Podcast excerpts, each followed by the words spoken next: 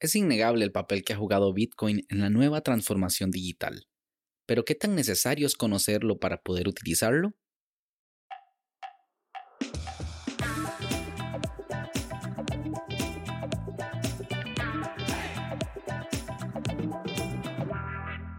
Hola a todos y sean bienvenidos y bienvenidas a este nuevo capítulo de Daily Meeting, podcast diario de cultura de Internet. Este es el capítulo 128 y hoy es viernes 18 de febrero del año 2022. Y hoy es el Día Internacional del Síndrome de Asperger, en honor al cumpleaños de su descubridor, el psiquiatra austriaco Hans Asperger, quien identificó un comportamiento similar y poco frecuente en un grupo de niños a los cuales describió de la siguiente manera. Estos niños presentan a menudo una sorprendente sensibilidad hacia la personalidad de sus profesores. Pueden ser enseñados, pero solamente por aquellos que le ofrecen una comprensión y un afecto verdaderos. Gente que les trata con cariño y también con humor. La actitud emocional subyacente del profesor influye, de modo involuntario e inconsciente, en el estado de ánimo y comportamiento del niño. Mi nombre es Melvin Salas y en los próximos minutos hablaremos sobre cómo avanza el Bitcoin. Así que, comencemos.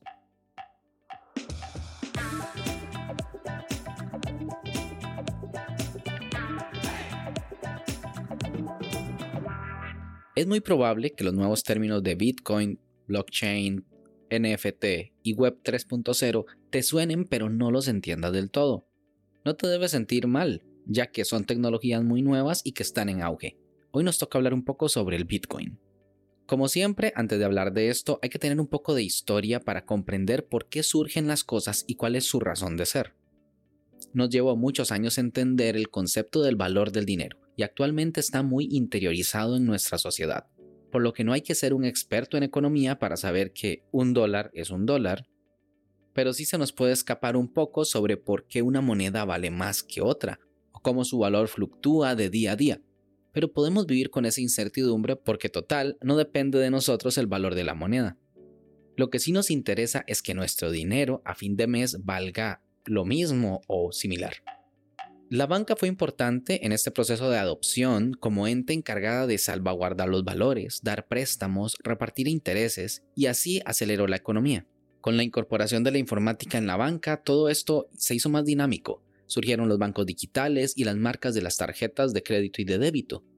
De una manera simple, podemos definir el banco como el ente que controla nuestro saldo y el encargado de mover el dinero de una cuenta a otra cuando hacemos una transferencia o un pago. Por ejemplo, mover el dinero de la cuenta A a la cuenta B consiste en verificar si tiene suficientes fondos, restarlo a la cuenta A y acreditarlos a la cuenta B. Hasta parece que el dinero no es más que un simple número en una base de datos de un banco.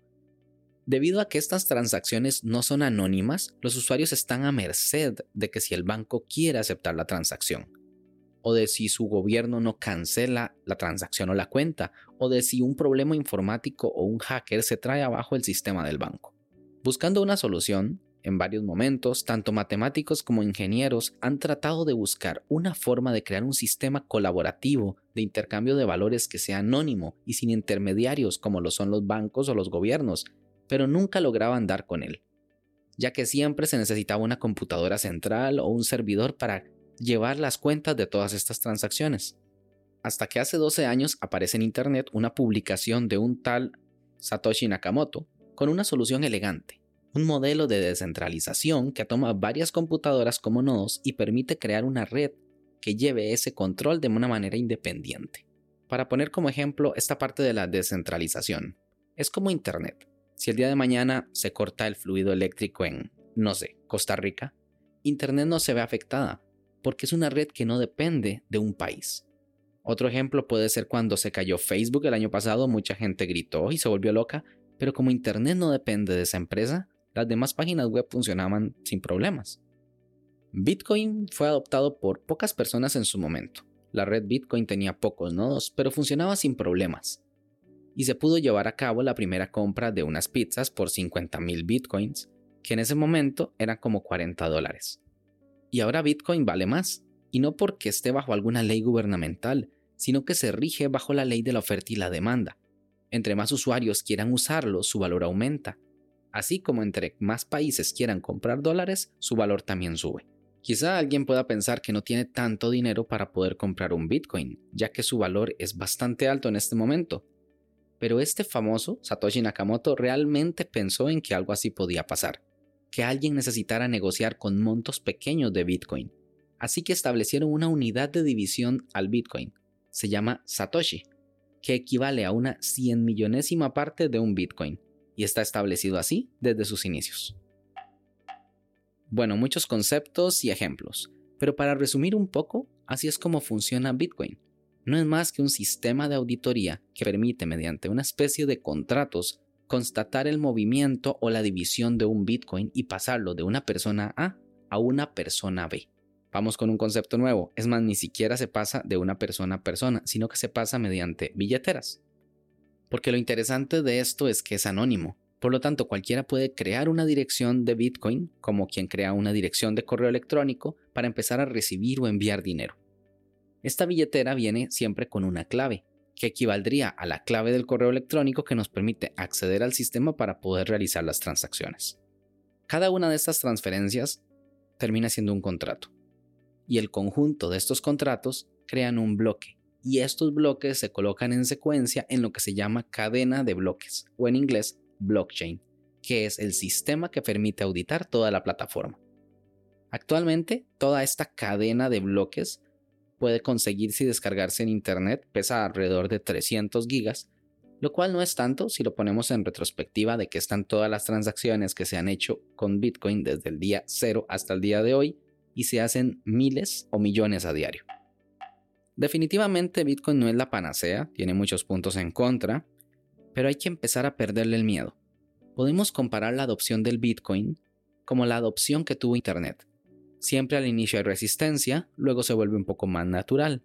Actualmente no podemos vivir sin Internet, pero hay muchas cosas para las cuales no se necesita, como para ir a comprar un helado a la esquina con efectivo o para dar un paseo por el parque. Y lo más importante, no hay que saber realmente cómo funciona Internet para poder usarlo.